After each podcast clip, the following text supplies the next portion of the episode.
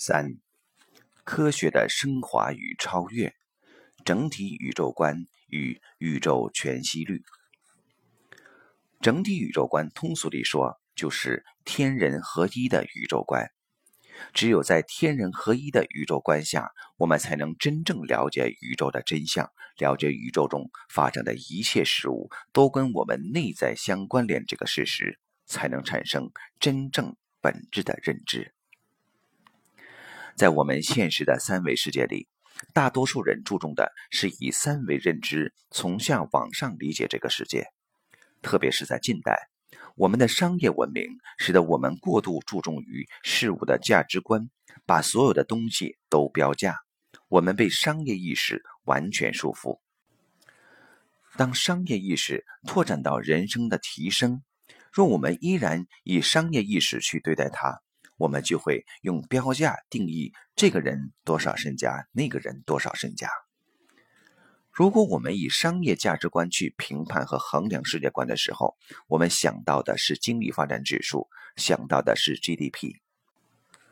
到了宇宙这个境界的时候，我们就无法对其进行标价了，因为我们无法去标一颗星星多少钱，银河星系多少钱，河外星系多少钱。那跟我们已经完全没有关联了。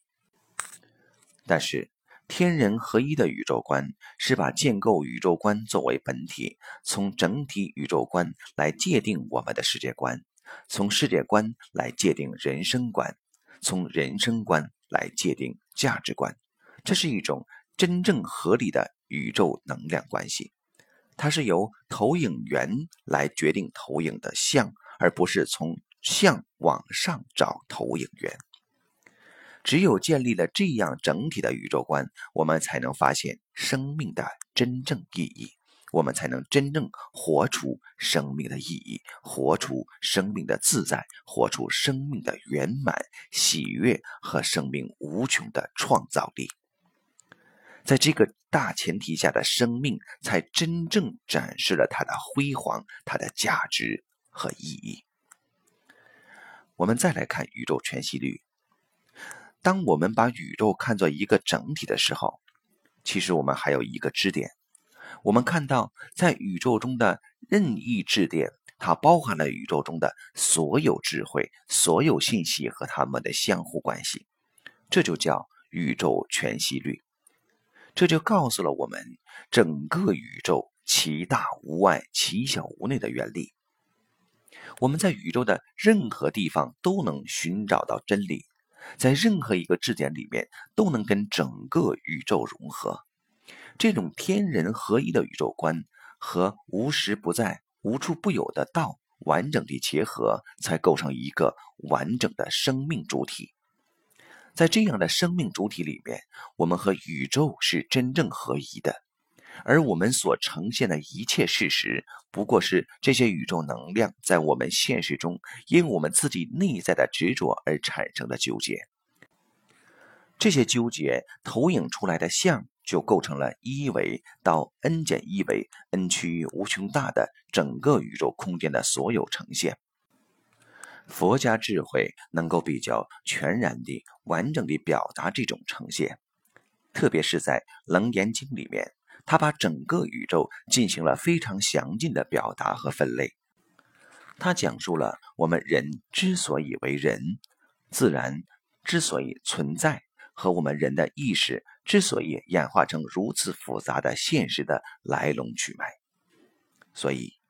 用能量的概念去和谐的对应，能够产生高度的对应关系。这就是对我们人类科学的升华和超越。它能够把人类所有的智慧融合在一起，而它们之间并不矛盾，而且在不同的人群中能够启发不同的人自身内在的智慧。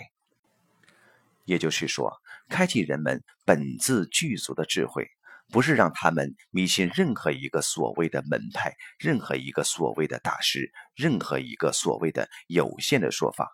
而是让他们都真正回到内在具足圆满的生命状态里边。这个时候，所有的外在的大师、门派、学说、智慧，都是我们内在成长的助缘，是我们内在生命圆满的助缘，而这个生命内在真正的圆满，对所有人来讲，最终都是合一的，也就是这个宇宙实际是完整的一体的，只是因为每个不同认知的障碍，使我们分解为每个不同的个体。宇端科技实际上就是启发我们，人类最终会走向合一的境界，会指向圆满。而这个所谓的最后指向圆满，它所起到的作用，其实就是当下与自己的内在连接。这个连接的状态充满喜悦、快乐、自在和创造力。所以，所有的智慧其实最终归于当下。当下的自在、喜悦、快乐，是我们生命呈现的真正意义。这一讲主要告诉我们，人类科学发展的过去、现在和未来，最终的未来实际上是真正与宇宙整体合一，跟我们所有宗教指向的那个状态是全然一致的。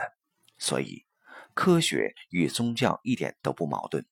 科学的发展将是我们人类真正走向觉悟，只是这个科学并不是执着在三维空间的有限科学，而是通达到 n 维、n 趋于无穷大的这种科学逻辑，使得我们能够在现实的当下去理解所有人类智慧系统之间的关联。